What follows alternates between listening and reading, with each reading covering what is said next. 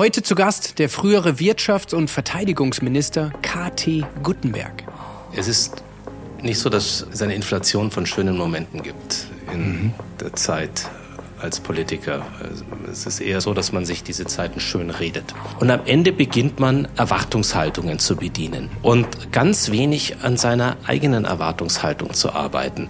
Und man muss sehr aufpassen, dass man nicht zur Marionette dieses Geschäftes wird. Das ist kein Tiefpunkt gewesen, sondern das war, wenn man so will, ein Prozess, der von einer relativen Höhe, wenn man sagt, da ist eine Berufung ein Ministeramt, nicht eine aufsteigende Gerade wurde, mhm. sondern der sich in meiner Empfindung nach unten bewegt hat. Mhm. Mit der Erkenntnis, dass man morgens aufwacht und funktioniert, aber feststellt, das Geschäft frisst einen auf. Wenn man wirklich über eine psychische Erkrankung spricht, dass man sich nicht vor einer Diagnose scheut. Wenn man merkt, meine Güte, ich bin übermäßig traurig, habe vielleicht da und dort eine Panikattacke, habe Schwierigkeiten im Umgang mit zu vielen Menschen.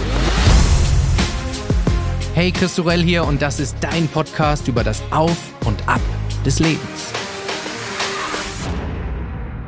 Er war der CSU-Generalsekretär, dann der jüngste Wirtschafts- und äh, dann Verteidigungsminister. Er galt als Politik-Shootingstar, wurde 2009 zum Politiker des Jahres gewählt und für viele in der Republik galt er als äh, der kommende Kanzler.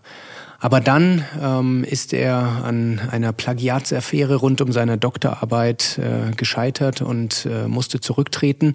Er wurde dann Politikberater, Unternehmer, Investor und ist heute gemeinsam mit Gregor Gysi auch Podcaster, Dokumentarfilmer und sorgt auch auf LinkedIn äh, für sehr viel Furore. Und er hat ein Buch geschrieben, ähm, drei Sekunden, ähm, Notizen aus der Gegenwart, was, wie ich finde, ein wirklich ganz hervorragendes äh, Buch ist. Ähm, und äh, auch darüber werden wir heute sprechen. Vor allem wollen wir aber darüber sprechen, wie ihm die Transformation, äh, die ähm, ja, Veränderung von einem, wie er selber sagt, sehr eitlen, sehr lauten Politiker zu einem, wie ich äh, heute sage, sehr angenehmen Zeitgenossen Genossen gelungen ist. Ähm, wir sprechen über die Tonalität in unserer Gesellschaft, die zunehmend negativer wird und was wir alle dagegen machen können. Er spricht auch sehr offen über seine eigene psychische Krise, die er hatte und welche Methoden, welche Tools er persönlich genutzt hat, äh, um sich aus dieser Krise entsprechend rauszuarbeiten und gibt auch, wie ich finde, sehr, sehr hilfreiche Empfehlungen, wie andere Menschen, die an äh, so einem Punkt sind, ähm, äh, diese nutzen können. Ähm, wir sprechen darüber, wie er in einer Welt, die immer schneller, immer digitaler wird, äh, trotzdem klar und äh, fokussiert bleibt. Ähm, wir sprechen über seinen Podcast mit Gregor Gysi, die ja eigentlich unterschiedlicher nicht sein könnten, zumindest von ihrer politischen Einstellung. Ähm, und wir sprechen über äh, das Buch Drei Sekunden. Wir werden Geschichten daraus, und das soll keine Promotion, keine Werbung für das Buch sein, sondern ich finde es wirklich ein, ein sehr, sehr besonderes, herausragendes Buch, weil es so ganz anders ist, ähm, als äh, man es erwarten könnte von jemandem äh, wie KT Guttenberg. Es ist keine Biografie äh, in, in, der klassischen äh, Form, sondern Begegnungen oder äh, Elemente, Situationen aus der Gegenwart, aus dem Alltag äh, und aus einer ganz besonderen Perspektive. Also, viel Vergnügen beim Auf und Ab von KT Guttenberg. KT Guttenberg zu Gast im Auf- und Ab-Podcast. Äh, herzlich willkommen. Ist mir eine ganz besondere Ehre, dass du da bist. Mir eine große Freude, Chris. Ja.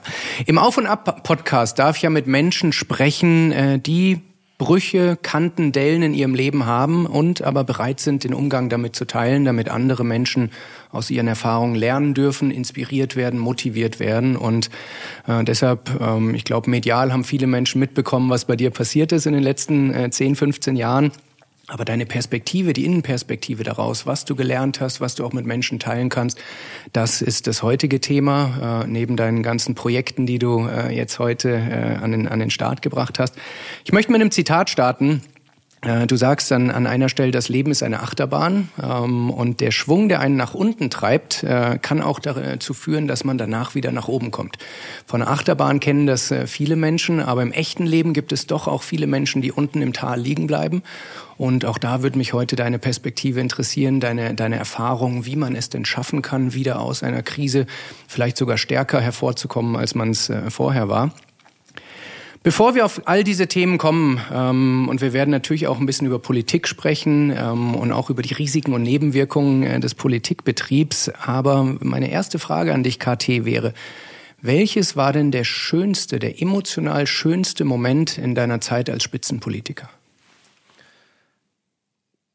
Es ist nicht so, dass es eine Inflation von schönen Momenten gibt in mhm. der Zeit als Politiker. Es ist eher so, dass man sich oftmals, es ist eher oftmals so, dass man sich diese Zeiten schön redet. Und das, was mich wahrscheinlich am meisten berührt hat, war immer der Umgang mit den Menschen, die jetzt nicht im politischen Geschäft standen, sondern die wir heute einfach mit normal beschreiben würden. Mhm. Und das ist ja eigentlich die ureigenste Aufgabe in diesem doch sehr seltsamen Job, dass man sich zunächst um die Menschen zu kümmern hat, die einen gewählt haben und die einen auch nicht gewählt haben. Und das klingt jetzt so ein bisschen klischeebehaftet, aber wenn man mit tiefer Nase durch seine Heimat pflügen darf, und das war das, was ich damals versucht habe zu machen, selbst wenn man in diesem, in diesem Satelliten Berlin irgendwann unterwegs sein musste. Für mich war das die oberfränkische Heimat wenn einem da mal ein, eine Dankbarkeit entgegenkommt oder auch einfach jemand mal umarmt, was ein eher seltenes, eine seltene Erfahrung im politischen Leben ist, dann sind das wahrscheinlich diese kleinen und dann auf einmal sehr großen Glücksmomente. Und das ist das, woran ich mich wahrscheinlich am liebsten erinnere. Mhm. Alles andere ist von viel Härte, von viel Professionalität, von viel Inszenierung, von Dingen getragen, wo man sich manchmal einredet, das war ein wunderschöner Augenblick. Mhm. Und dann ist er dann doch schon wieder endlich. Also andere würden wahrscheinlich sagen, meine erste Wahl in den Bundestag oder der Moment, wo ich als Minister berufen mhm. wurde. Mhm. Bei mir war das immer ein Moment, wo ich dann eher sofort den Druck schon wieder gespürt mhm. habe und die Sorge überwiegte, ist man dem überhaupt gewachsen. Mhm. Wenn du jetzt darüber über Umarmung, über Dankbarkeit nachdenkst, gibt es irgendein spezielles Erlebnis, äh, was dir in den Sinn kommt? Ach, das waren dann schon sehr viele. Also manchmal konnte man jemandem helfen bei einer ganz schwierigen sozialen Frage oder man mhm. konnte jemandem helfen, wo es darum ging, dass eine, eine, beispielsweise eine Behandlung durchgesetzt wurde für einen kranken Sohn oder für eine für, für eine schwerkranke Mutter. Auch das ist ja eine Aufgabe, die man hat, auch da zur Hand zu gehen und zu helfen. Und das war für mich am Ende des Tages wichtiger als die ganz große Reform da oder dort, die am Ende ja dann doch irgendwie verwaschen durchkommt. Das ist das, was mir auch zu Herzen ging. Und, und, und das hat mich auch dazu angehalten, ganz, ganz, ganz viel zu Hause unterwegs zu sein und mir auch den Kopf waschen zu lassen. Auch das war, wenn man so will, ein schönes Erlebnis, weil mhm. die Menschen zu Hause einem auch sagen, meine Güte, da bist du einfach ein unfassbares Rindvieh gerade gewesen. Warum hast du den Scheiß da gerade von dir gegeben? Oder wir haben dich im Fernsehen gesehen und das war nun wirklich ganz, ganz großer Unsinn. Und das kommt so direkt, dass einem, dass man da schon wieder dankbar ist. Und das sind, an sich sind das schöne Erfahrungen. Das mhm. mag man als harte Kritik empfinden, aber die Menschen meinen sie meistens dann auch gut mit einem. Ja, absolut. So, wenn ich dich heute vor mir sitzen sehe, dann äh, kann ich sagen, und ich glaube, ich bin da nicht der Einzige, du hast eine wahnsinnige Wandlung, eine Transformation in den letzten 12, 13 Jahren ähm, durchlebt von Karl Theodor zu Gutenberg 2010 zu heute KT Gutenberg 2013. Äh, du sagst selber über 23 dich. 20 haben wir mittlerweile. Ja, stimmt. Äh, du sagst selber über dich, äh, dass du früher sehr eitel, vielleicht zu eitel warst und auch zu viel geredet hast. Das sind Statements von dir. Ich würde das so nicht sagen. Und Mensch, man sagt ja oft, dass Menschen sich nicht wirklich ändern können. Ähm, aber du bist für mich ein lebendes Beispiel und ich erlebe viele Menschen, die eigentlich rational sich verändern möchten, weil sie mit bestimmten Elementen, Eigenschaften von sich nicht zufrieden sind, vielleicht mit dem aktuellen Lebensentwurf, es aber trotzdem nicht schaffen. Wie ist dir das gelungen? Zunächst einmal war es ganz wichtig, sich davon zu trennen, eine Projektionsfläche zu sein. Und das klingt jetzt so wahnsinnig banal, aber diese Projektionsfläche ist man ja nicht nur nach außen für andere, für mhm. Medien, die das dann entsprechend befeuern, bespielen, auf neue Höhen treiben, sondern die Projektionsfläche beginnt man dann auch plötzlich für sich selbst zu werden oder das entsprechend anzunehmen. Und da beginnt etwas Unwirkliches in einem. Also man ist im Grunde, läuft man Gefahr, zu dem zu mutieren, wie man beschrieben wird. Mhm. Und man wird ja jetzt nicht nur von wohlmeinenden Menschen beschrieben, sondern da ist ja oft eine Agenda auch dahinter.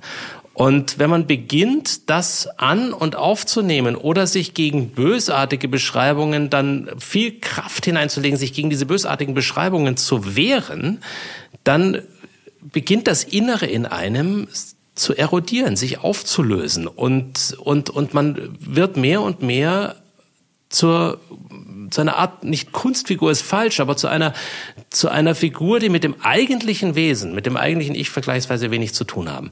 Mhm. Und deswegen war es für mich so gut, dass es diese Bruchkante gab, wo man plötzlich gezwungen war, auf diese Projektionsfläche zu verzichten, weil sie ja oftmals amtsgebunden dann ist oder karrieregebunden ist und auf einmal war sie weg. Mhm. Und klar haben einige das weiter bespielt, aber für mich war das so der, der Moment, wo ich mich endlich wieder auf mein ganzes schräges Innere konzentrieren konnte und durfte und das war ein Riesengeschenk. Mhm. Das erinnert mich an eine Aussage von Felix Lobrecht, dem ähm, Comedy-Star, der vor kurzem in einem Interview sagte, ähm, er hat gemerkt, die Leute wollen den Assi von ihm haben und dann hat er ihnen halt den Assi gegeben. So ein bisschen das, was du sagst. Ja, da hast du schon recht. Also das, das ist man, ist ja gerade in der Politik, ist man und in der Spitzenpolitik zumal ist man dauernd begleitet von Kameras, von, von, von, von gewissen, von, von einer, von einem Terminplan, der einem im Vorfeld schon vorgibt, da hast du so zu agieren, da ist dieses, da ist diese Erwartungshaltung, da das und das und das. Und am Ende beginnt man Erwartungshaltungen zu bedienen mhm. und ganz wenig an seiner eigenen Erwartungshaltung zu arbeiten. Und man muss sehr aufpassen, dass man nicht zur Marionette dieses Geschäftes wird. Mhm. Und dieser Gefahr war ich natürlich dann auch unterworfen. Und deswegen ist, ist schon richtig, dann, dass man dann plötzlich, was, was, was der, was, was, was der Comedian da gesagt hat, dass man auf einmal sagt, hier ist ein Bild möglich, das könnte man so und so gestalten. Also setzt man sich so und so möglicherweise auch schon fast unbewusst in Szene. Wie erbärmlich absurd eigentlich, anstatt einfach normal zu agieren. Auf der anderen Seite, wenn man normal agiert, entsteht dann oft auch das grummelige Bild, das eine, wo einem die Fresse runterhängt, das eine so, und das wird natürlich auch sofort genutzt, mhm. um gegen einen verwendet zu werden. Und das mhm. macht natürlich auch dieses Geschäft irgendwie dann so toxisch. Und das, was du erbärmlich nennst, könnte man auch menschlich nennen, glaube ich. Also äh, da bist du nicht der Einzige, der diese äh, Erfahrungen machen durfte. Wir haben gerade über ein paar Highlights in deinem politischen Leben gesprochen ähm, und ich möchte jetzt auch mal zu den Tiefpunkten äh, kommen. Wenn du dir so deine Zeit als Spitzenpolitiker in einem Koordinatensystem vorstellst, wo nach rechts die Zeit abgetragen ist und auf der Y-Achse das Glücksempfinden. Wo wäre in dieser Zeit als Spitzenpolitiker der absolute Tiefpunkt? Und die Frage, ich möchte ergänzen, mag banal für viele HörerInnen klingen, weil, weil wahrscheinlich jetzt erwartet wird, Plagiatsaffäre. So, aber wenn man sich ein bisschen mit deiner Vita beschäftigst, dann sagst du ja auch, du warst in der Rückschau dankbar dafür, weil du eh vorhattest, ein, zwei Jahre später geregelt aus der Politik auszusteigen. Also meine Vermutung ist, der Tiefpunkt war vor der Affäre und vielleicht kannst du ihn heute mit uns teilen.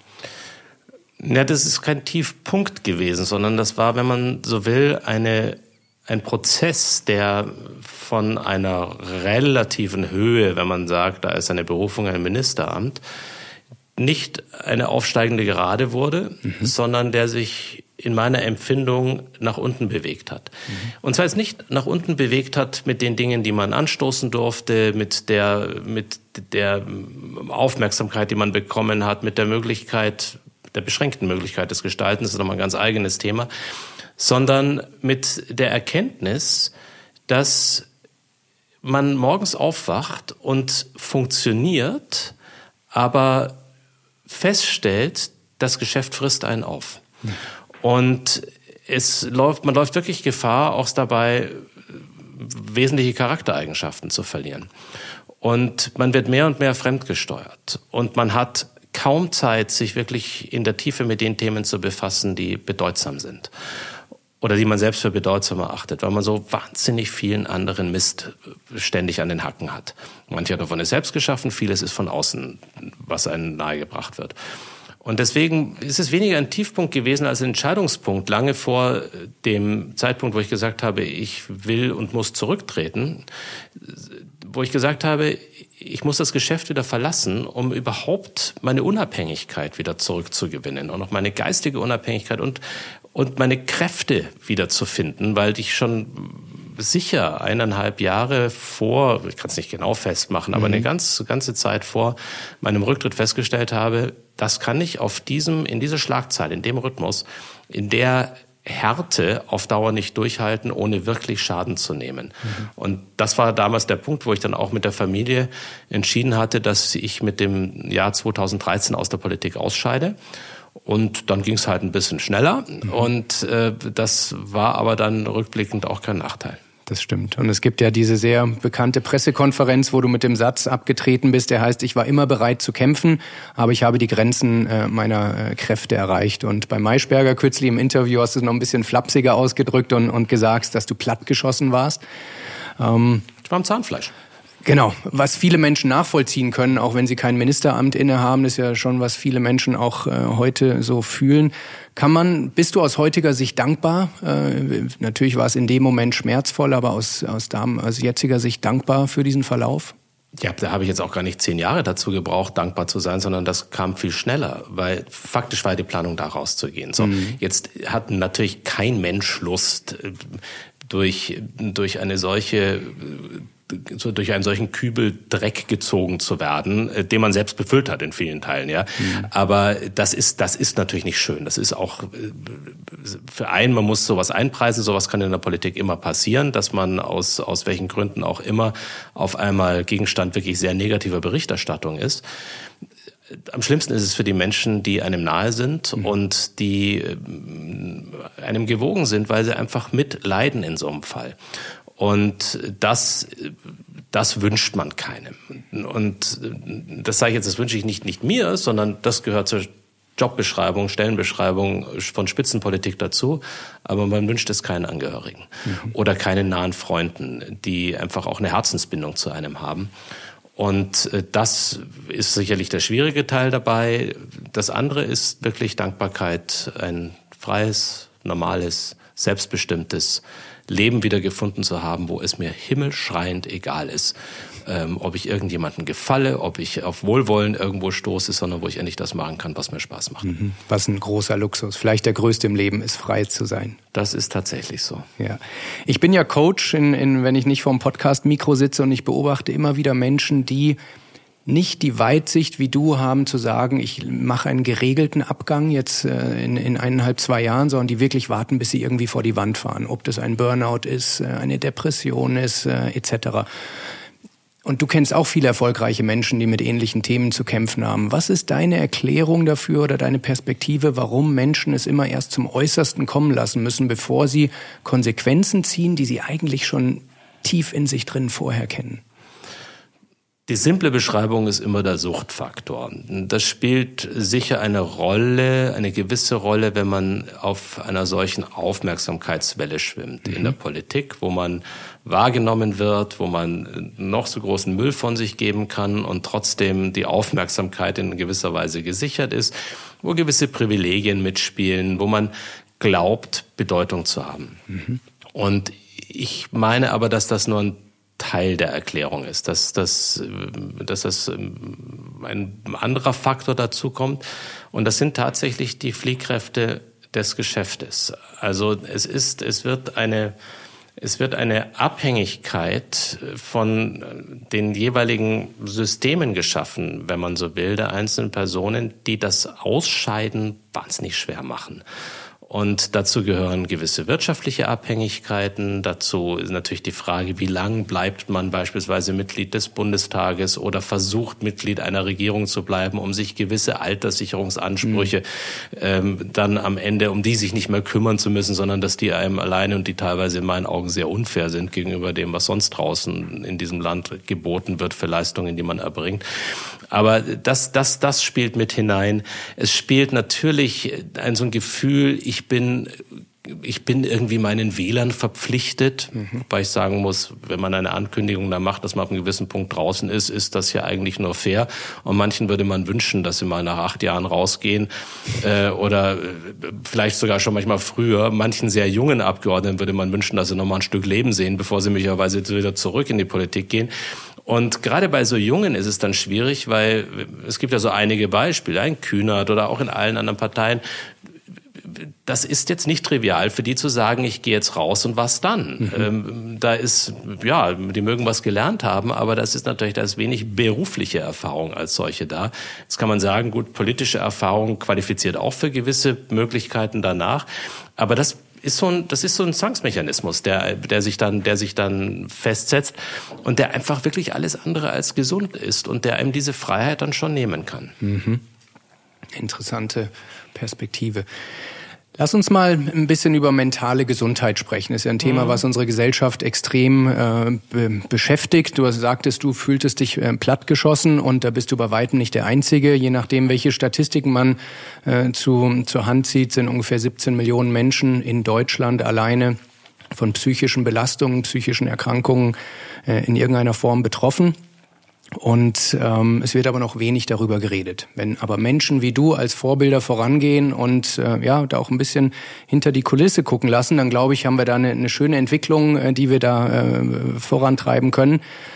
Meine Frage an dich wäre, KT, und du musst nie in alle emotionalen Details gehen, aber wie ist es dir gelungen, aus diesem Tief, was du auch erlebt hast, äh, wieder rauszukommen? Methodisch, einfach welche Tipps kannst du Menschen oder Erfahrungen Menschen an die Hand geben, die sich vielleicht auch im Moment in einer Krise befinden und gar nicht so richtig wissen, wo sie anfangen sollen?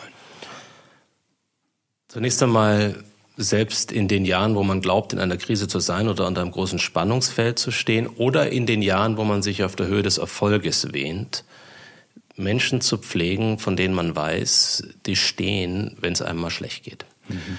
Und äh, diese Zeit wirklich darauf zu verwenden. Und dann glauben viele im Moment, ich muss mich jetzt auf mich konzentrieren, ich kann mich jetzt nicht noch auf die anderen konzentrieren oder ich muss mich verdammt nochmal um diesen Job äh, kümmern und äh, ich habe dann schon irgendwann Zeit, mhm. Freundschaften, Familienmitglieder in einer Form wieder an sich zu lassen, dass die sich so ernst und wahrgenommen fühlen, dass das zur Seite stehen, das Umarmen, was dann kommt, in einer, in einer Phase, wo es einem dreckig geht, von ganz alleine kommt und man selber auch nicht eine Schranke aufbaut, die man erstmal wieder heben muss, um sie dann hereinzulassen. Mhm. Und da ist keine Sekunde verschenkte Liebesmühe. Und es macht einen auch nicht schwächer im Job in dem Moment und es macht einen auch nicht schwächer in der Krise, wenn man es bereits da zulässt. Mhm. Weil es öffnet einem den Kopf, den Geist, all das. Und das ist etwas, das ist ganz, ganz, ganz entscheidend wichtig. Und das war etwas, was bei mir einen großen Beitrag dazu geleistet hat, dass ich zu einem gewissen Zeitpunkt dann auch wahrscheinlich früher als manchen anderer dann auch wieder eine gewisse Balance finden konnte. Mhm.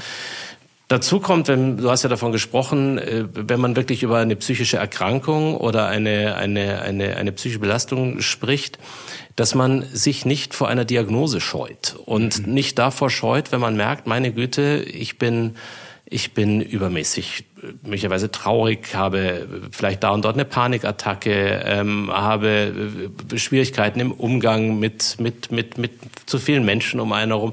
Zumal, wenn man davor alles andere als Hemmungen hatte, mit vielen Menschen umzugehen, dann einfach so Alarmglocken zu haben, zu sagen, irgendwas ist da falsch.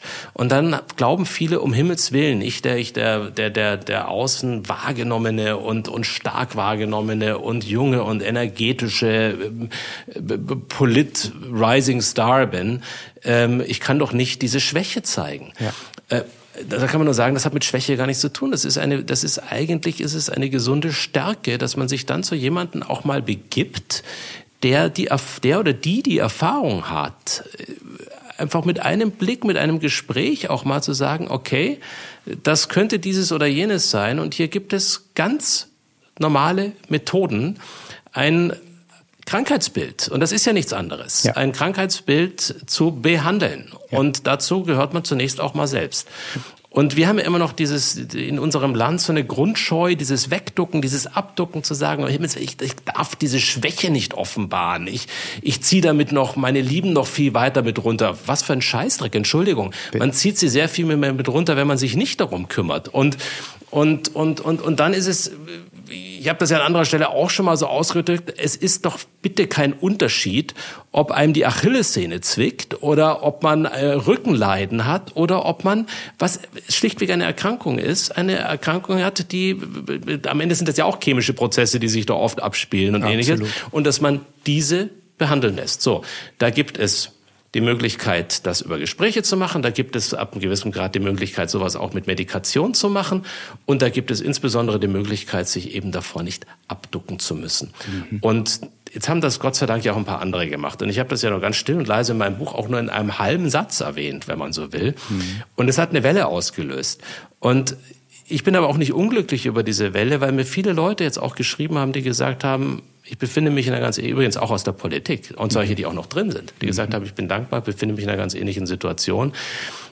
Gut, dass dieser Hinweis mal gegeben wird. Absolut. Ich selber hatte ja auch einen Burnout vor, vor äh, vielen Jahren und habe auch lange überlegt, ob ich das Teil meiner Keynote-Speeches äh, machen soll, meines Coaching-Ansatzes etc. Und ich kann bestätigen, was du sagst, was man zurückbekommt, a, an Dankbarkeit, aber auch an ähm, an eigenen Geschichten, dass Menschen sich öffnen. Und es mhm. klingt so abgedroschen, aber ich habe selber erlebt und ich glaube, du erlebst es auch gerade. Wenn man und eine gewisse Hilfe gesucht da auch in der. Phase. Absolut. Ich war mhm. bei einem Therapeuten, ich hatte Top-Mentoren, ich mhm. bin so dankbar für jeden Einzelnen. Die haben mir wieder geholfen, zurück ins Leben zu finden, die Energie äh, wieder äh, zu bekommen. Wer weiß, ohne die Hilfe hätte ich es wahrscheinlich nie äh, aus diesem Loch äh, rausgeschafft. Äh, Und du bist im Zweifel auch damit besser geworden. Es ist ja nicht so, dass man, dass man zurück auf eine Gerade kommt, sondern da beginnt, wir hatten ja vorhin dieses geometrische oder dieses, dieses algebraische Beispiel, wenn man ja. so will. Ja. Äh, Im Grunde, dass man, man, es ist der Beginn eines Aufstiegs ja wieder. Und, und das zuzulassen, das sind, das sind die wirklichen emotionalen Erfolge, die man im Leben erzielt. Da ist der Wahlerfolg wirklich zweitrangig. Absolut. Trotzdem muss man sagen, wenn man diese Krise überstanden hat, ist es deutlich einfacher darüber zu reden, als wenn man drin ist. Und mhm. deshalb ist es eben so wichtig, dass Menschen wie du auch, auch offen darüber sprechen. Und so ist ja auch der Name dieses Podcasts entstanden. Auf und ab, wie aus einem Auf A, B, das Runterfahren, ein Abwert, also ein, ein neuer Anstieg. Und es ist kein Automatismus, dass man aus der Krise gestärkt hervorkommt. Aber wenn man die, den Mut hat, den du gerade beschrieben hast, dann ist es die Chance des Lebens, wirklich auf ein noch stärkeres, ein resilienteres, ein glücklicheres Niveau zu kommen. Ich meine, was man auch machen kann, dass man als ersten Schritt, wenn man immer noch so eine Grundscheu hat, da gibt, es gibt auch Literatur, die hilft. Ja. Es gibt auch, das ist dann auch kein, keine, keine esoterische Quacksalberei oder irgendein so blöder Hokuspokus. Es gibt ein paar Menschen, die einfach auch sehr kluge Sachen aufgeschrieben haben und wo man sagt, dann nehmt euch wenigstens mal das Buch zur Hand. Ja. Und nehmt da ein paar Impulse mit. Und das kann man dann immer noch, wenn man verdruckst ist, kann man das noch so ein bisschen im stillen Kämmerchen machen oft wird einem da schon der Schritt heraus ein wenig leichter gemacht. Und, äh, und auch das hat mir damals geholfen, dass ich ein paar sehr enge Freunde hatte, die mir, die mir ein paar Tipps gegeben haben, was man lesen könnte, womit man sich mal beschäftigen könnte. Und von denen ich wusste, ein, zwei davon, einer ist gestorben, das war ein ähm, ganz enger Freund damals, der auch seine Täler und Höhen hatte. Frank Schirmacher, der wird ja noch was sagen, der mhm. war damals Mitherausgeber bei der FAZ mhm. über viele, viele Jahre und der mir ein paar so vordergründig banale Buchtipps gegeben hat, wo ich gesagt habe, aus seinem Munde wirklich, soll ich das lesen, muss ich das lesen? Möchtest du einen teilen? Und ja gut, einen kann ich teilen ähm, und dann werden sie sagen, um Himmels Willen und das ist ja so, das ist so ein Massenprodukt, das war äh, Tolle, ja, äh, Eckart Tolle. Ähm, und ich bin an den so rangegangen, dass ich gesagt habe, also von dem muss ich mir jetzt die Welt erklären lassen, beziehungsweise erklären lassen, wie Gegenwärtigkeit funktioniert und ähnliches. Und man geht so ran und sagt, okay, ich habe jetzt diese intellektuelle Hybris, den einfach mal auszuhebeln inhaltlich. Mhm. Und so geht man an dieses Buch ran, wahrscheinlich viele. Mhm. Dann habe ich aber immer wieder daran gedacht, also wenn Frank mir das empfohlen hat, kann es nicht, weil der war ja nun wirklich nicht ganz auf den Kopf gefallen, im ja. Gegenteil. Ja. Einfach ein unfassbar intelligenter und, und, und auch sehr, einfach ein sehr lieber Freund gewesen. Und da habe ich gesagt, okay, ich bin es ihm zumindest schuldig, das mal durchzulesen. Mhm und habe aber schon so einen Stift dabei gehabt und wollte das am Rand immer markieren, wo ich gesagt habe, also das ist nun wirklich hier absoluter Mumpitz, den er da von sich gibt oder so banal oder so, also einfach und und dann beginnt man das weiterzulesen und merkt, dass es eigentlich umgekehrt ist, dass er den Hochmut, mit dem man selbst an dieses Buch herangeht, eigentlich schrittweise auszuhebeln beginnt. Und man muss da nicht alles teilen, was da drin steht, aber es sind gute Denkanstöße dabei. Mhm. Und, und das ist jetzt mal ein Beispiel, wenn man so will, fast Massenliteratur, aber offensichtlich auch nicht umsonst so angenommen worden. Genau, das ist ja ein ganz wichtiger Hast Punkt. Hast du ihn mal gelesen? Nee, Bisher nicht, aber kommt jetzt auf meine Weihnachtsliste drauf. Guter heißt Punkt. The, the Power of Now. Okay. Oder ich glaube, in Deutsch ist das immer so ein bisschen, ist das immer so ein bisschen cheesy dann äh, übersetzt. Ich glaube, jetzt äh, die Kraft der Gegenwart oder irgend sowas. Und ich glaube, Ende der 90er erschienen ursprünglich. Mhm. Und, äh, und Verlinken wir auf jeden Fall in den Show Notes und wer möchte auf Englisch meistens besser äh, dann die äh, Literatur, aber gibt auch die Übersetzung. Nein, es ist tatsächlich sehr gut übersetzt ins Deutsche. Okay. Es ist nur, es ist nur so ein, so ein bisschen komisches Cover und äh, wo man so am Buchladen dann eher dran vorbei Okay. und sagt, das nehme ich jetzt nicht unter den Arm. So, heute, auch wenn du große Freiheit genießen kannst, hast du ja trotzdem noch ein wahnsinniges Arbeitspensum.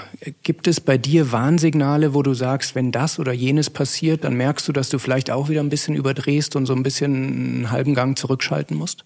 Ja, durchaus. Und jetzt spreche ich ja hier mit einem Schlafexperten. Also wenn ich, wenn, wenn ich beispielsweise merke, dass, dass ich äh, dramatisch viel zu spät ins Bett gehe und äh, ebenso dramatisch viel zu früh aufstehe und, äh, und das Aufstehen einem weder vom Kopf noch körperlich leicht fällt. Dann äh, und gekoppelt mit mit wilden Träumen, dann ist das für mich immer so ein, dann ist das für mich so ein Gradmesser, wo ich sage, okay, ähm, jetzt musst du hier wieder eine Balance finden. Und ich habe wahnsinnig Spaß daran, unterschiedliche Projekte nicht zu jonglieren, aber so unterschiedliche Projekte machen zu dürfen. Aber das ist auch mit sehr viel Reiserei verbunden. Ja. Das ist mit sehr vielen Zeitunterschieden verbunden immer wieder.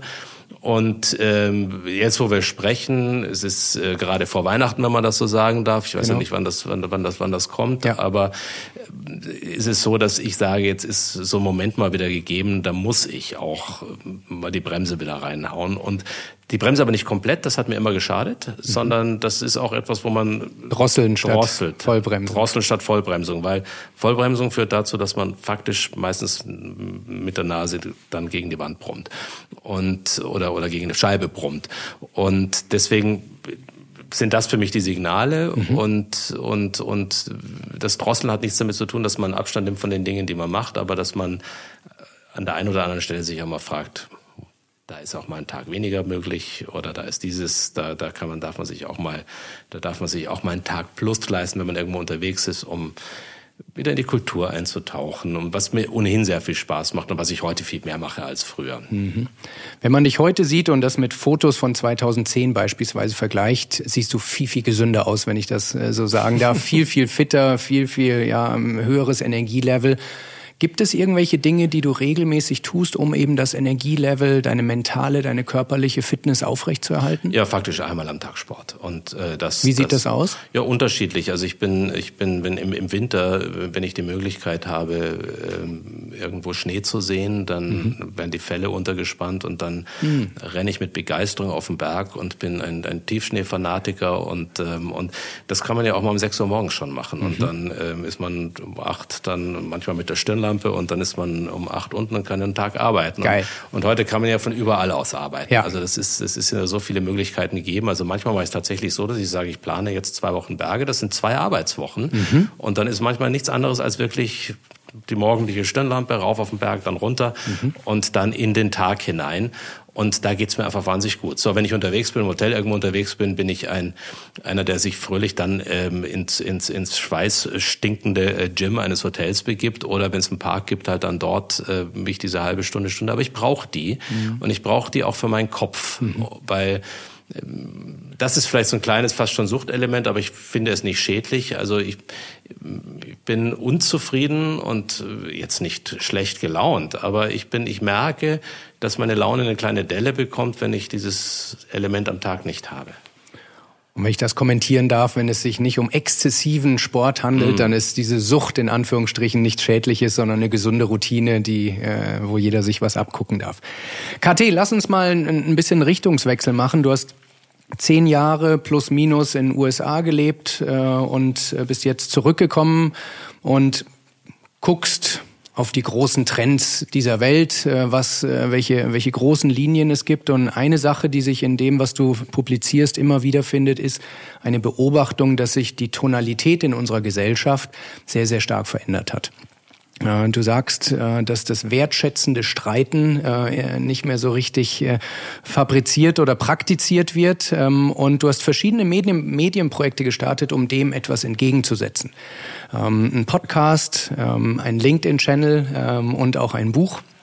Und über alle drei Dinge möchte ich gleich ein bisschen sprechen. Das Buch äh, Drei Sekunden, Notizen aus der Gegenwart, werde ich gleich noch ins Schwärmen kommen. Ähm, und nicht, weil du mir gegenüber sitzt, sondern weil ich, ich werde es inhaltlich begründen. Aber lass uns mal mit dem Podcast starten. Ähm, man kann sagen, ah, Podcast macht irgendwie jeder heutzutage. Äh, Sand am Meer gibt es die, aber Dein Format heißt Gysi gegen Gutenberg, GGG.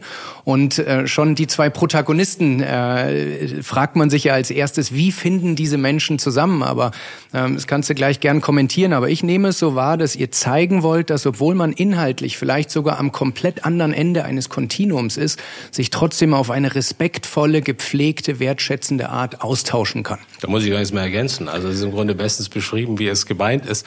Ja, du hast den Aspekt der Tonalität angesprochen. Das ist etwas, was mich wirklich zutiefst besorgt, mhm. dass äh, gerade in unseren sogenannten westlichen Demokratien wir mittlerweile mehr Wert darauf zu legen scheinen, jemanden in die Tonne zu treten, keine Meinung mehr abzuwägen, zuzulassen, sich auch mal die Zeit zu nehmen, einen Schritt zurückzugehen und auch mal eine Position sinken zu lassen und aus dem Gespräch heraus dann Lösungen zu entwickeln. Es ist ja, ich meine, Gott sei Dank leben wir in keiner Diktatur, Gott sei Dank leben wir in keiner Autokratie und man muss sich in einer Demokratie, muss man sich einfach mit Positionen auseinandersetzen und aus diesen Positionen dann hoffentlich eine Lösung zimmern. Das gilt nicht nur für die Politik, sondern es gilt für die gesamte Gesellschaft. Und diese Sorry, wenn ich unterbreche, aber Corona-Impfdebatte war, finde ich, ein schönes Beispiel, ja. wo Risse durch Familien, durch Freundschaften gegangen sind aufgrund unterschiedlicher Einstellungen dazu. Ja, und die natürlich dann auch noch befördert werden durch die Filterbubbles in den in Social Medien, in so, sozialen Medien, die ja. ähm, einfach nur noch acht Sekunden Aufmerksamkeit, Aufmerksamkeitsspannen zulassen und dann wundert man sich plötzlich, dass die Leute immer mehr angespitzt werden, dass die Suche nach schnellen Antworten, nach möglichst knalligen Antworten auf so viel, Res äh, so viel Resonanz erzielt dann in Parteien, die das bedienen, beziehungsweise umgekehrt die den, der Resonanzboden dann dafür mhm. auch sind. Und das ist etwas, wo ich gesagt habe, ist dafür muss man nicht in die Politik, sondern das ist etwas, das kann eigentlich jeder von uns.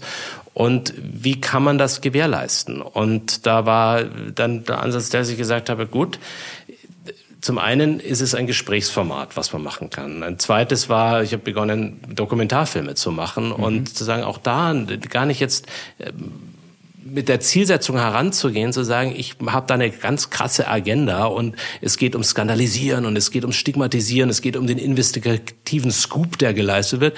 Nein, es geht im Grunde wieder zurück zum Erklären. Es geht zurück dahin, dass man eine gewisse Substanz dem Menschen bietet und hoffentlich auch hohe Qualität. Mhm. Und daraus entstand dann auch die, der Gedanken des Podcasts. Mhm. Ich gesagt habe, nehmen wir doch mal die vordergründig größten Antipoden.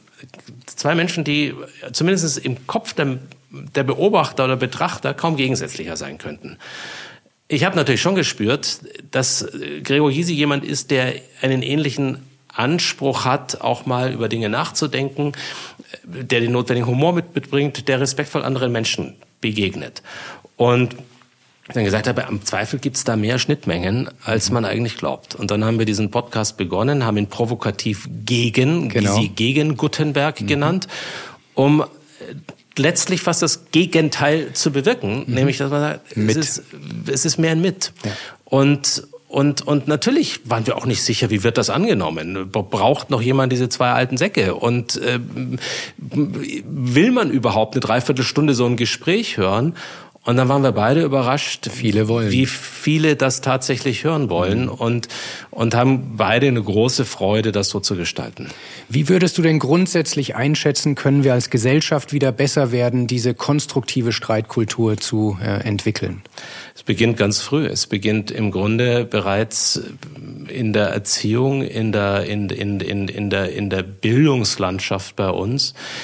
Ob wir jungen Menschen bereits es wieder beibringen, wie man mit einer gesunden, aber nicht brachialen Skepsis gewissen Themen begegnet, wie man dort zu debattieren, diskutieren beginnt. Äh, das ist natürlich schwierig, weil da auch schon eine Generation drüber eigentlich und oftmals die, die jetzt schon eigentlich ausbilden müsste, ich möchte nicht sagen ausfällt, aber auch schon Schwierigkeiten damit hat. Mhm. Also deswegen geht es darum, Beispiele zu setzen. Und, und selbst wenn es kleine, bescheidene sind, wie wir es jetzt versuchen zu machen, dass man, dass man den Menschen vermittelt, es kann Spaß machen, sich mit einer Gegenposition auseinanderzusetzen. Oder es kann Freude machen, gemeinsam an einer Lösung zu arbeiten.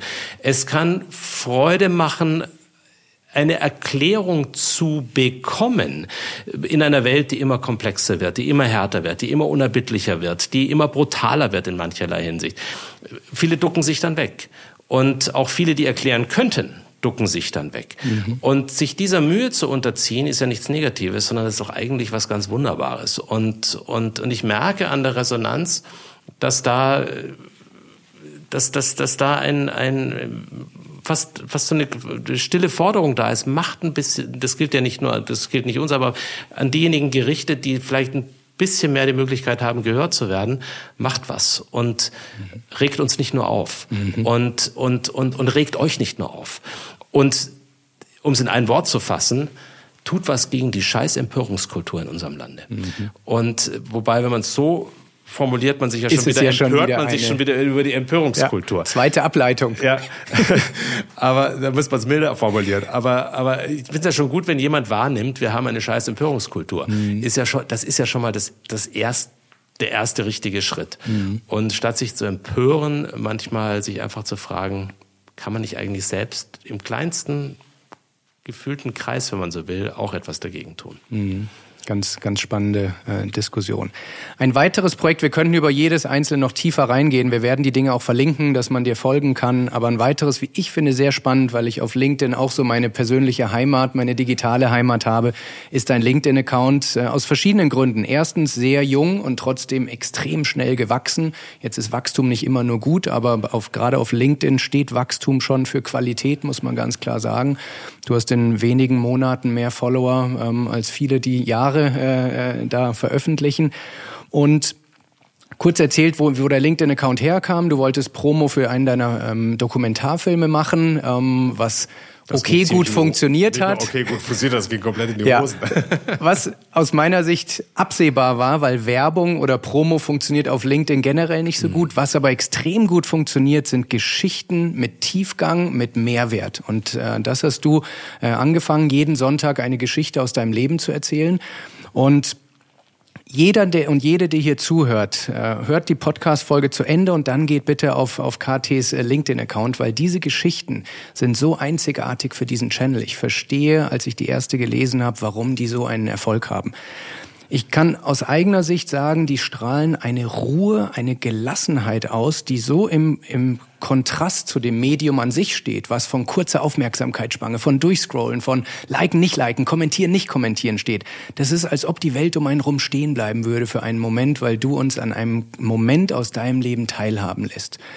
Und es war mir persönlich nicht bewusst, dass du so hervorragend schreiben kannst. Also auch da nicht nur, weil du vor mir sitzt, wirklich großes Lob. Ich selber probiere mich in Texten schreiben und weiß, wie viel Arbeit das auch du ist. Du machst es aber auch sehr gut. Ja, vielen Dank. Aber jetzt genug äh, Beweihräucherung. Aber das ist wirklich sehr, sehr ähm, herausragend. Ähm, und was mich interessieren würde, ist, wie findest du den Fokus, die Ruhe, weil dein Leben ist auch stressig, du lebst in der gleichen äh, Welt wie wir alle. Wie findest du die Ruhe, um solche Texte zu erschaffen? Indem ich mich mittlerweile in der Woche nicht mehr von der Routine des sogenannten beruflichen Alltags treiben lasse, also wenn ich, sondern von dem eigentlichen Alltag, der um uns herum sich abspielt. Mhm. Also ich gebe mal ein ganz blödes Beispiel. Bitte. Wie oft ist unser Kopf einfach komplett voll von den Gedanken, die wir gerade an ein Projekt oder an den nächsten beruflichen Schritt oder ähnliches verwenden. Und wir nehmen überhaupt nicht mehr wahr, in den Stunden, wo wir uns beispielsweise mal von A nach B nach C während eines Tages bewegen, um seinen beruflichen Anforderungen nachzukommen, was sich um uns herum abspielt. Mhm. Und wir nehmen im Grunde nur noch das wahr, was wir in unserem Kopf sich um unsere Pflichten, um unseren Ärger, unsere Sorgen, unsere Ängste, unsere Vergangenheitsbewältigung, all das das ist das Wesentliche, was uns prägt. Und ich habe dazu gar nicht einen wirklichen Anstoß gebraucht, sondern ich habe irgendwann gemerkt, wie faszinierend und gleichzeitig beruhigend es ist, wenn man das mal im Kopf versucht nach hinten zu schieben und einfach beobachtet und zuhört. Und da gibt es keinen einzigen langweiligen Moment mehr am Tag, aber es sind keine Momente, die einen wirklich stressen, sondern die einen runterkommen lassen. Mhm. Und dann wird plötzlich eine Zugfahrt zum Erlebnis, dann wird ein Anstehen irgendwo zum Erlebnis, dann wird es interessant, wenn man irgendeine Straße entlang schlendert. Jeder würde immer sagen, das ist für mich eigentlich nur der Weg, oder viele würden sagen, der Weg von A nach B, den ich jetzt irgendwie meistern muss und ich der immer zu lang dauert der immer zu lang dauert und wenn er zu lang dauert beschäftigt man sich mit seiner mit mit mit Vergangenheitsbewältigung und Zweifel Zukunftsängsten und äh, aber nicht gegenwärtig mit dem was sich um einen herum abspielt mhm. Und das hat für mich etwas extrem Beruhigendes während des Tages. Also ich finde da wirklich bereits allein darin meine Balance. Dann kommt aber noch etwas hinzu. Es ereignen sich dauernd Geschichten. Und es ereignen sich dauernd Dinge, die das, wenn man so will, das normale Leben widerspiegeln. Mhm. Und das bringt mich dann zu, dass ich in solchen Momenten dann sage, okay, hier habe ich jenes gehört, jenes erlebt dass ich das oft dann, wenn ich dann im Zug sitze oder im Flugzeug sitze, dann schreibe ich mir das auf. Das mache ich schon ganz lange, viele, viele Jahre. Mhm. Und einfach nur als Notiz. Und während des Schreibens ist es dann etwas, was bei mir eine Reflexion auslöst. Manchmal eine Reflexion über einen besonderen Moment in meinem Leben. Manchmal eine Reflexion über etwas, über etwas ganz Existenzielles, wie es Sterben oder, oder, oder, oder, oder Einsamkeit oder solche Geschichten. Und das war dann ein Moment, wo ich gesagt habe, Warum verbindest du das nicht? Mhm. Und warum versuchst du das nicht mal so aufzuschreiben? Das habe ich zunächst nur für mich selbst gemacht, dass, dass, man, dass man daraus selbst einen Mehrwert noch bekommt. Das hat für mich fast was Therapeutisches mhm, gehabt. Mhm, so klingt es, ja. Und, und, und deswegen habe ich auch lange gesagt, ich brauche das auch nicht veröffentlichen, um Gottes Willen. Das, ist, das habe ich eigentlich für mich gemacht. Mhm. Und dann äh, habe ich dann eben irgendwann, nachdem diese Cross-Promo dann so richtig schön äh, auf LinkedIn schief ging, habe ich gesagt, es war für mich eine Überwindung zu sagen, weil du gibst ja was von dir selber preis. Und das dann trotzdem zu tun und mal zu sehen, und ich habe gar nicht damit gerechnet, dass das auf große Resonanz stößt. Und dann ging das halt erstaunlicherweise wirklich durch die Decke mhm. und, und hat jetzt ein bisschen Druck ausgelöst, dass ich jetzt echt jeden Sonntag äh, musste delivern, gell? muss. Am letzten habe ich tatsächlich mal wieder Cross-Promo gemacht, das ist natürlich sofort schief gegangen. ähm, das ist ganz interessant, war eine interessante, äh, interessante Erfahrung, weil ich für einen neuen Dokumentarfilm eben mal ja. wieder warb und das ja. versucht habe, so ein bisschen zu verweben mit den Geschichten. Mhm. Und man sieht, ähm, da hast du vollkommen recht, man sieht, äh, es ist wichtig, dass man da originär bleibt in der ja. Hinsicht. Und also das hat das Ganze ausgelöst. Geschrieben habe ich immer gerne, ist eigentlich eine meiner großen Leidenschaften, aber mich nie wirklich getraut zu veröffentlichen, mhm. weil ich das Gefühl hatte, es geht, es ist ein bisschen zu viel meiner Seele. Mhm. Und heute scheue ich mich nicht mehr davor, auch ein Stück meiner Seele zu zeigen. Ja. Vielen Dank dafür, weil es wirklich äh, nicht nur Unterhaltung, sondern wegen großer Mehrwert für viele Menschen. Und diese Geschichten sind äh, so gut angekommen, dass ähm, du daraus ein Buch gemacht hast. Ähm, es heißt KT Gutenberg drei Sekunden, Notizen aus der Gegenwart. Und ich bin ehrlich, als ich den Titel gelesen habe, habe ich das Buch komplett falsch wahrgenommen. Ich dachte, es sei nämlich ein, ein Buch über Beschleunigung, um noch schneller. Drei Sekunden ist ja nur ein Augenblick sozusagen, dass alles noch schneller gehen muss. Optimierung, Zeitoptimierung. Wenn man aber reinliest, versteht man, dass äh, die Referenz dazu ist, dass Neurowissenschaftler die drei Sekunden als die Gegenwart definieren. Mhm. Das, was erstaunlich die, lang, nicht? Ja, erstaunlich lang. Ja. Aber ich habe mal kurz nachgedacht. Das macht Sinn, äh, mhm. so eine Zeitspanne. Alles andere ist Vergangenheit oder Zukunft.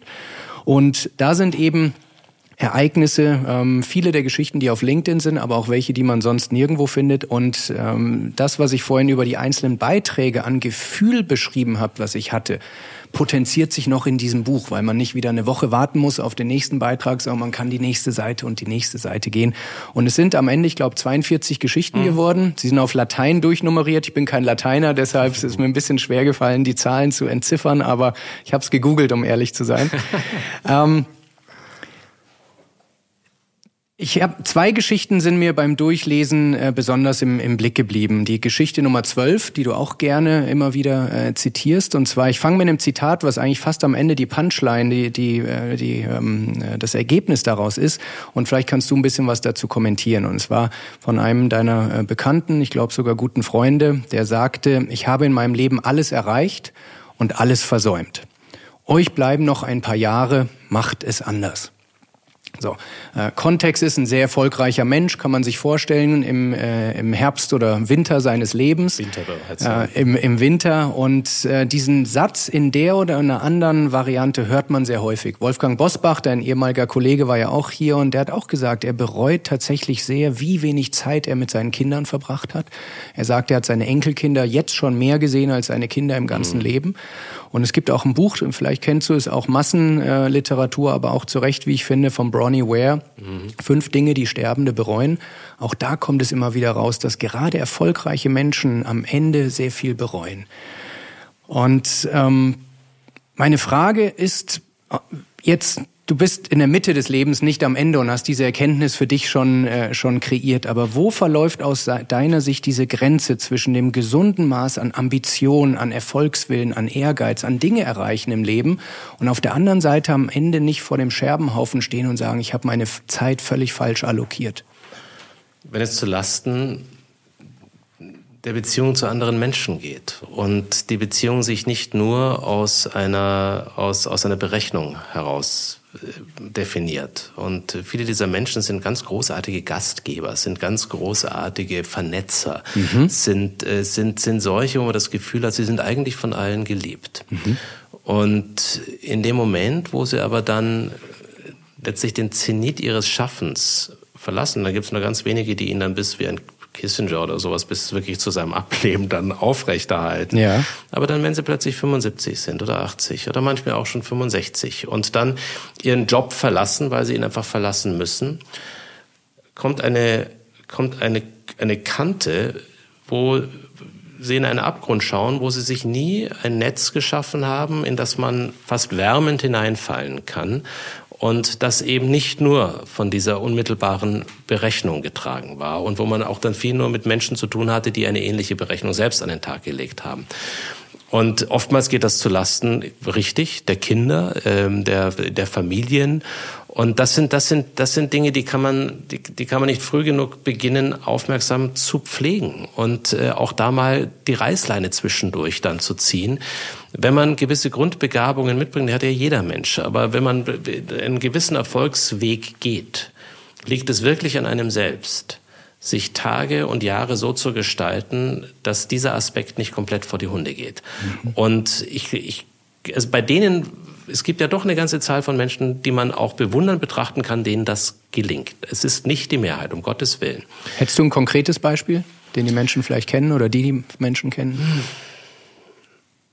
fällt mir jetzt auf Anhieb jetzt keiner ein, wo ich sage, den kennen jetzt alle. Mhm. Und äh, wenn ich jetzt jemanden ins Spiel bringe, der mir jetzt tatsächlich in den Kopf kommt, der wäre, glaube ich, sehr unglücklich, okay, da als öffentlich dann genannt zu werden. Ja. Und oder die wäre es, es ist sogar eine, eine, mir fällt jetzt sogar eine Frau und ein Mann dazu ein.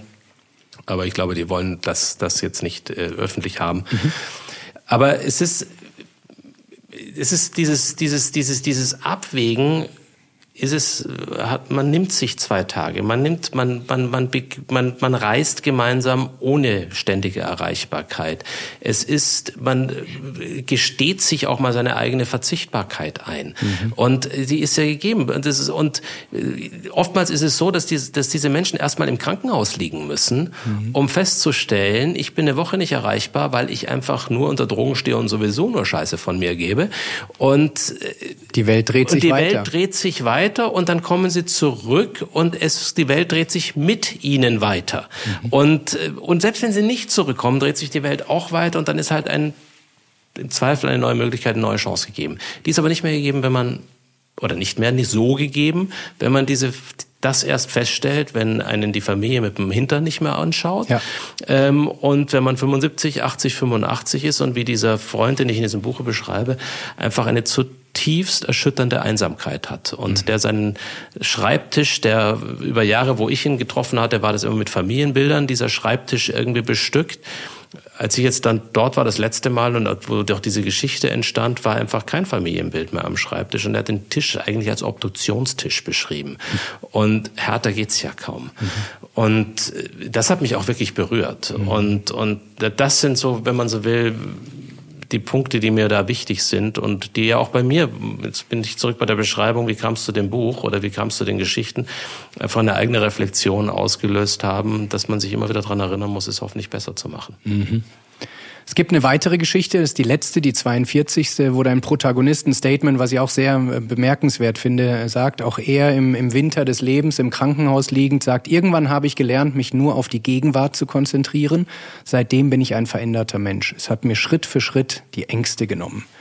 Und du kommentierst dann äh, im, am Ende des Buches, mit diesem Bewusstsein für die Kostbarkeit des Moments versuche ich durchs Leben zu gehen, um womöglich einen Zipfel dessen zu erhaschen, was man Klarheit nennen könnte. Ich frage nochmal, du hast vorhin gesagt, die Notizen helfen dir, aber hm, natürlich gibt es auch andere Menschen, die sich ein paar Notizen machen. Aber wie ist es dir gelungen, diese Klarheit wirklich in deinem Leben zu institutionalisieren? Ja, es hat sehr viel mit, damit zu tun, ob man sich treiben lässt von dem, was unser manchmal ja mit uns, wir haben vorhin den Begriff Achterbahn äh, genutzt, mhm. der mit uns Achterbahnfahrender Verstand äh, letztlich macht. Nun ist Verstand was zunächst vordergründig Positives, aber äh, der Verstand kann auch was sehr Giftiges haben. Und insbesondere neigt, neigen viele mit dem Nutzen des Verstandes dazu, im Wesentlichen sich mit den dunklen Stunden ihrer Vergangenheit äh, zu befassen, an denen man nichts ändern kann. Sie sind geschehen. Und äh, natürlich muss man seine Lehren aus seinen, aus, aus seinen Fehlern und aus seinen Niederlagen ziehen und all das.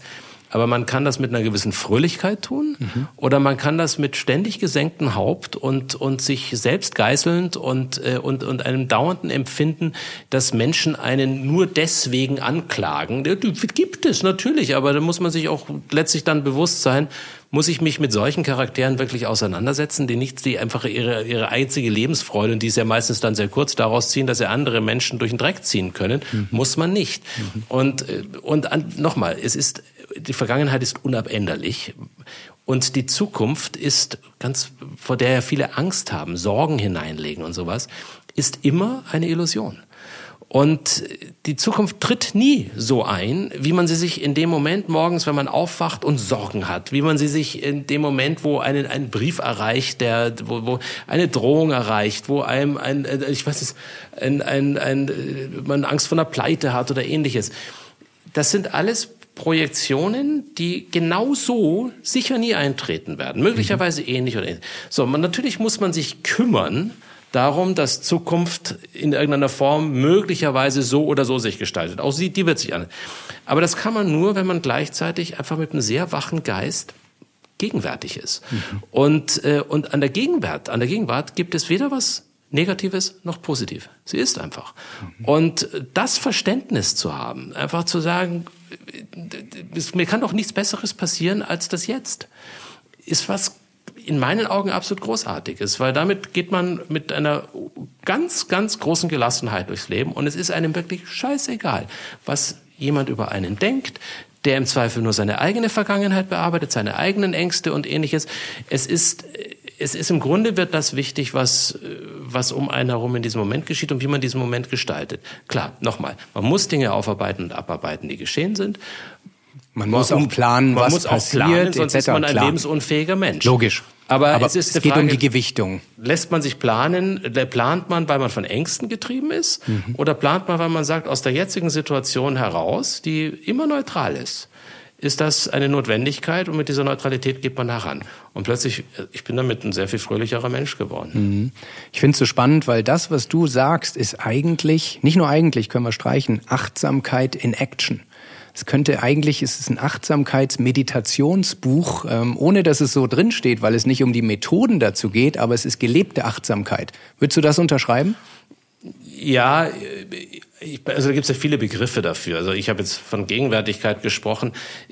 Nochmal, ich bin auch, ich, ich, ich möchte sozusagen keine Esoterik-Handreichung geben oder, oder, oder eine Meditationshilfe geben oder sowas, sondern mir geht es im Grunde nur darum, das zu teilen, was bei mir eine Nachdenklichkeit ausgelöst ja. hat. Und, und über das Nachdenken da kann, da kann ja jeder seine eigenen Schlüsse daraus ziehen. Und ich will auch nicht belehrend wirken. Und das war mir ganz wichtig, dass dieses Buch nicht so eine und tut es auch nicht und, an und keiner mit, Stelle mit, so mit so einem großen Zeigefinger ja. oder dann wieder irgendeine politische Nachricht darin zu verpacken, sondern einfach nur authentisch sein. Und und das ist, glaube ich, das, was vielen gut tun würde, wenn sie sich immer mal wieder daran erinnern, an Authentizität ist nichts Falsches. Mhm. Lass uns kurz das Thema abschließen mit, mit einem Gadget, was wir beide ähm, auf dem Tisch liegen haben und was eigentlich so der, der Endgegner von genau dieser Achtsamkeit oder diesem im, in der Gegenwart leben ist und das ist unser Mobiltelefon. Ja, ein Teufelsding. Es gibt, es gibt ein schönes äh, Statement von dir. Äh, du schreibst, viele verwechseln den ungestörten Blick auf das Mobiltelefon mit Stille. Dabei ist es oft nichts anderes als Gebrüll in lautloser Form, gemessen in Digitaldezibel. Sensationelle Wortschöpfung, Digitaldezibel, äh, wie ich finde. Aber wie gehst du mit deinem Telefon um? Hast du ein gewisses Suchtpotenzial? Wie viele Stunden am Tag nutzt du es? Belastet es dich? Zu viel. Und aber ich trete mir auch immer wieder jetzt in den Hintern und sage, auch mal gezielt ausschalten mhm. und auch mal, wie wird das heute beschrieben, Digital Detox betreiben. Und ich habe dieses Jahr einmal, habe ich mich neun Tage ausgeklingt, richtig mal ausgeklingt und mhm. totale Unerreichbarkeit. Irgendwo in den Wäldern Montanas unterwegs gewesen, wo es auch einfach kein Handyempfang gab, kein, ja. kein Internetempfang, nur ein Satellitentelefon mitgenommen, um erreichbar zu sein, wenn wirklich irgendeine Notlage sein sollte, beziehungsweise mhm. wenn mich ich plötzlich, ich habe immer noch meinen Blinder mit so einem Scheiß passieren würde. Ja. So. Und das war genau das, was wir vorhin ja gerade schon besprochen haben, diese, diese gefühlte Unverzichtbarkeit. Bullshit. Es ist, nach neun Tagen stellt man fest, man hätte sich innerhalb dieser neun Tage wahrscheinlich mit jeder einzelnen der, der sieben, achthundert, für manche Leute mögen es 2000 E-Mails sein, die in der Zeit reinkommen, Textmessages, äh, WhatsApp, all diese Geschichten. Man hätte sich mit jeder einzelnen oder mit den meisten von denen in irgendeiner Form beschäftigt. Und wenn man sich nur damit beschäftigt, um festzustellen, was für ein Unsinn, brauche ich gar nicht. So. Und wenn man mal nach neun Tagen draufschaut, dann in welcher Geschwindigkeit man dann plötzlich aussortieren kann und dann sieht, von diesen waren vielleicht zehn Prozent so, dass sie beantwortet werden müssen, dass, sie, dass, dass wirklich die Aufmerksamkeit draufgelegt werden müsste.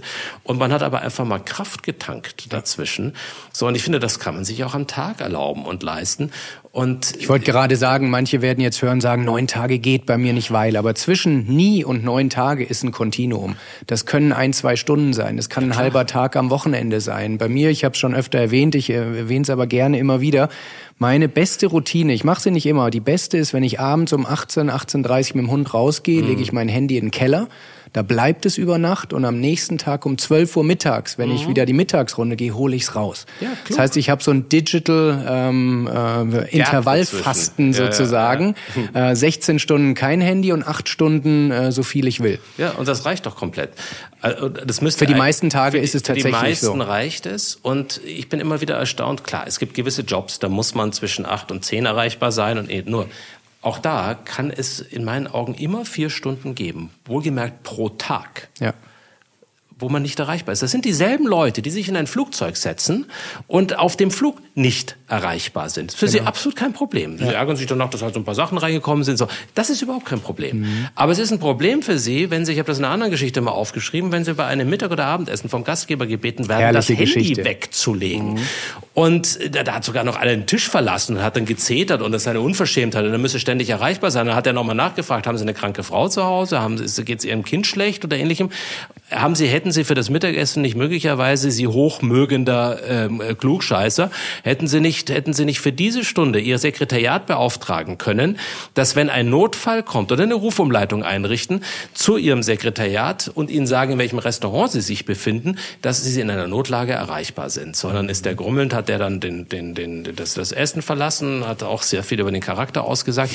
Aber wir müssen uns natürlich auch selber fragen, sind wir nicht manchmal sehr ähnlich? Und wenn man sich heute umschaut, mal im Restaurant umguckt, nahezu jeder Tisch, jeder Gast legt das Handy mit dem, mit dem, mit dem Screen nach oben mhm. neben sich und ist dauernd abgelenkt. Und das ist schon, also so viel zu unserer Kommunikationsfähigkeit, die wir heute haben. Es gibt ein schönes Video auch auf LinkedIn von Simon Sinek. Ich weiß nicht, ob du den kennst, Start with Why, mhm. äh, so, ein, ein Thought Leader. Ähm, und der hält kurz in einem seiner Vorträge nur das Handy in der Hand um mhm. zu demonstrieren, wie sich die Wahrnehmung seiner Person ändert, wenn er ein Handy in der ja, Hand hat. Ja, ja. Also es ist wirklich verblüffend.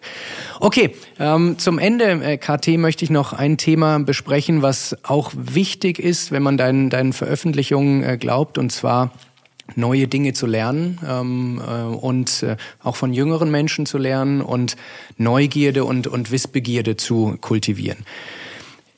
Ich glaube, zwei sehr wichtige Instrumente äh, für Neugierde sind zum einen Fragen stellen und das Zuhören. Mhm. Was macht aus deiner Sicht eine sehr gute Frage aus?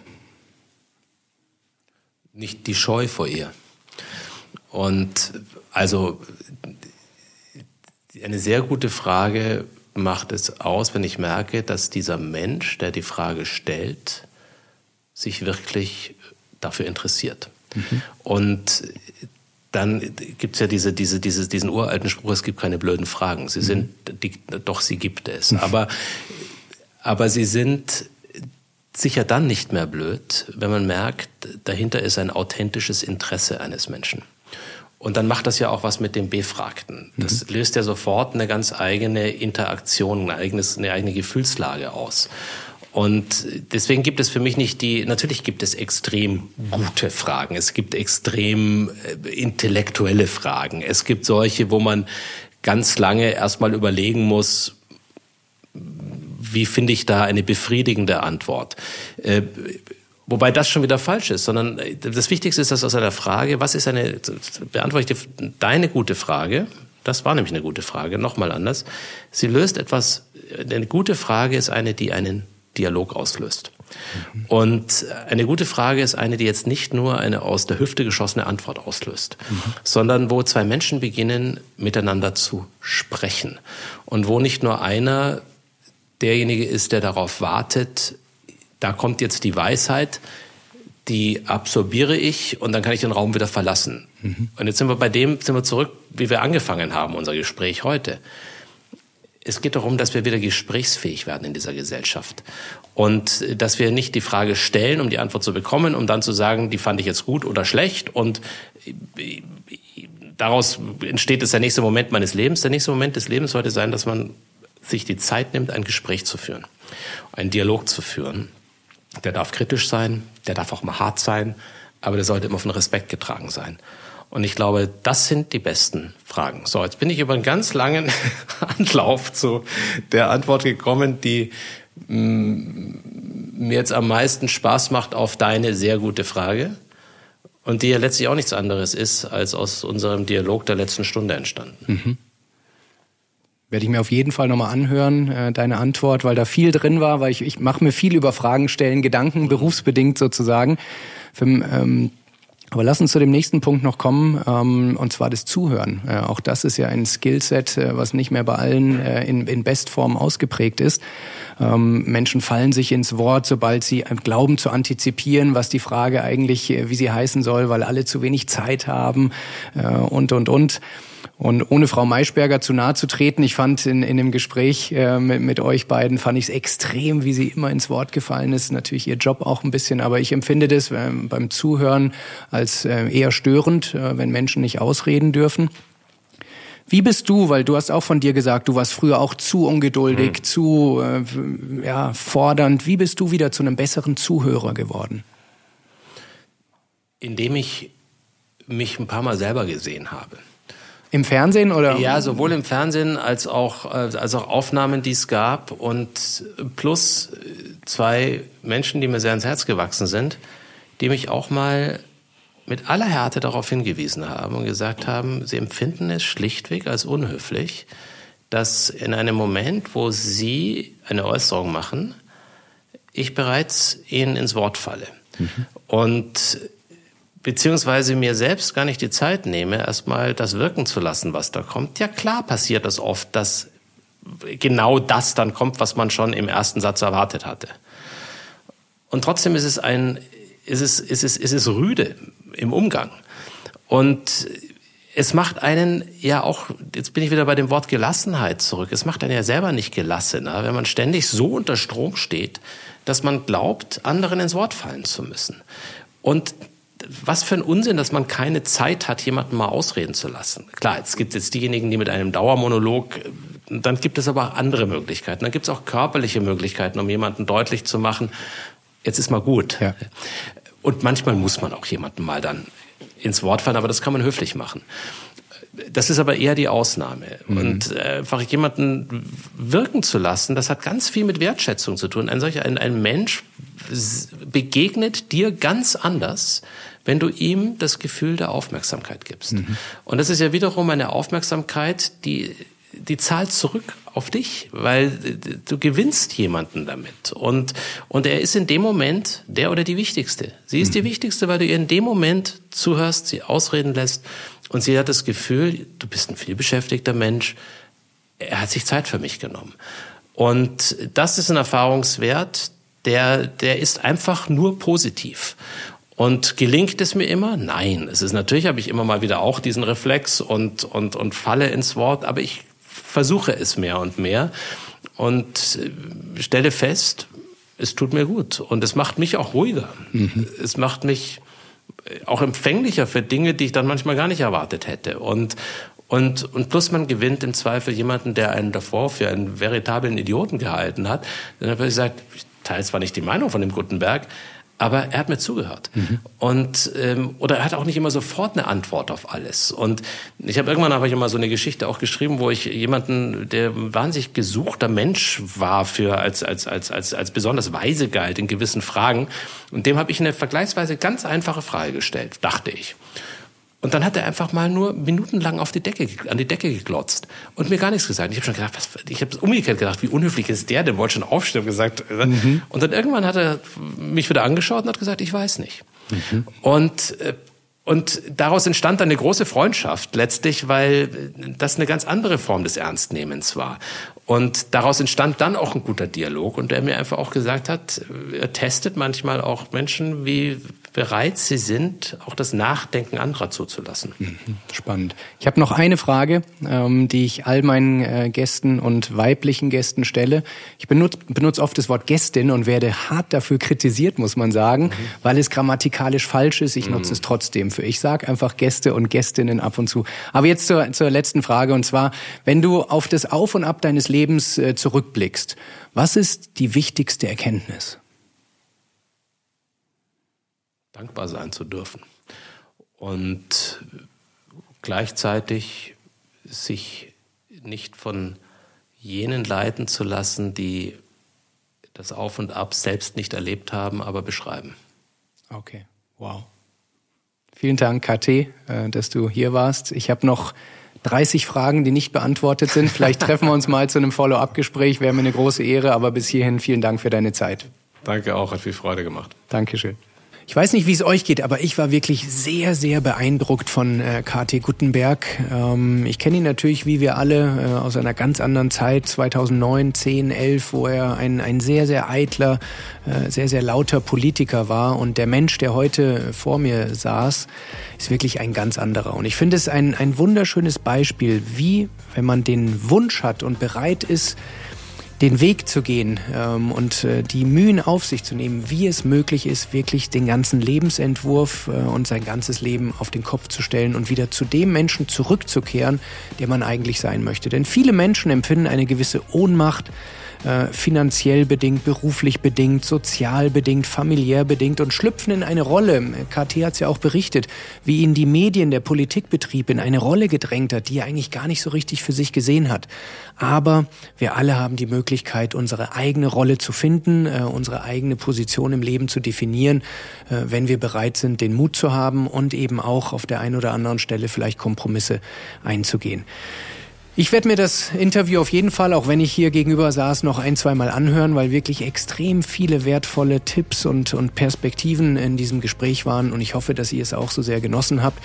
Ähm, wenn ihr es noch nicht getan habt, würde ich mich sehr freuen, wenn ihr uns auf äh, Spotify und auf Apple eine bis zu fünf Sterne Bewertung äh, gebt und uns abonniert, damit ihr keine äh, der folgenden Gespräche äh, verpassen werde. Ich kann jetzt schon sagen, unsere äh, Gesprächsliste für das äh, folgende Jahr ist sehr, sehr prall gefüllt mit sehr inspirierenden, sehr motivierenden äh, Menschen. Ähm, ich äh, kann es schon kaum erwarten. Und ähm, falls ihr auch sehen wollt, wie dieses Gespräch wirklich äh, stattgefunden hat, auf YouTube sind alle unsere Gespräche auch als Video verfügbar. Und da in die Kommentare schreibt da bitte Feedback oder Ideen, zu welchen Themen äh, ich Episoden machen sollte, welche Gäste äh, ich einladen sollte. Ähm, denn da lese ich alle Kommentare immer persönlich. Und dann würde ich mich sehr freuen, wenn ihr auch nächsten Donnerstag wieder äh, einschaltet zu einer neuen Episode. Und bis dahin wünsche ich euch viel Freude beim Auf und Ab eures Lebens.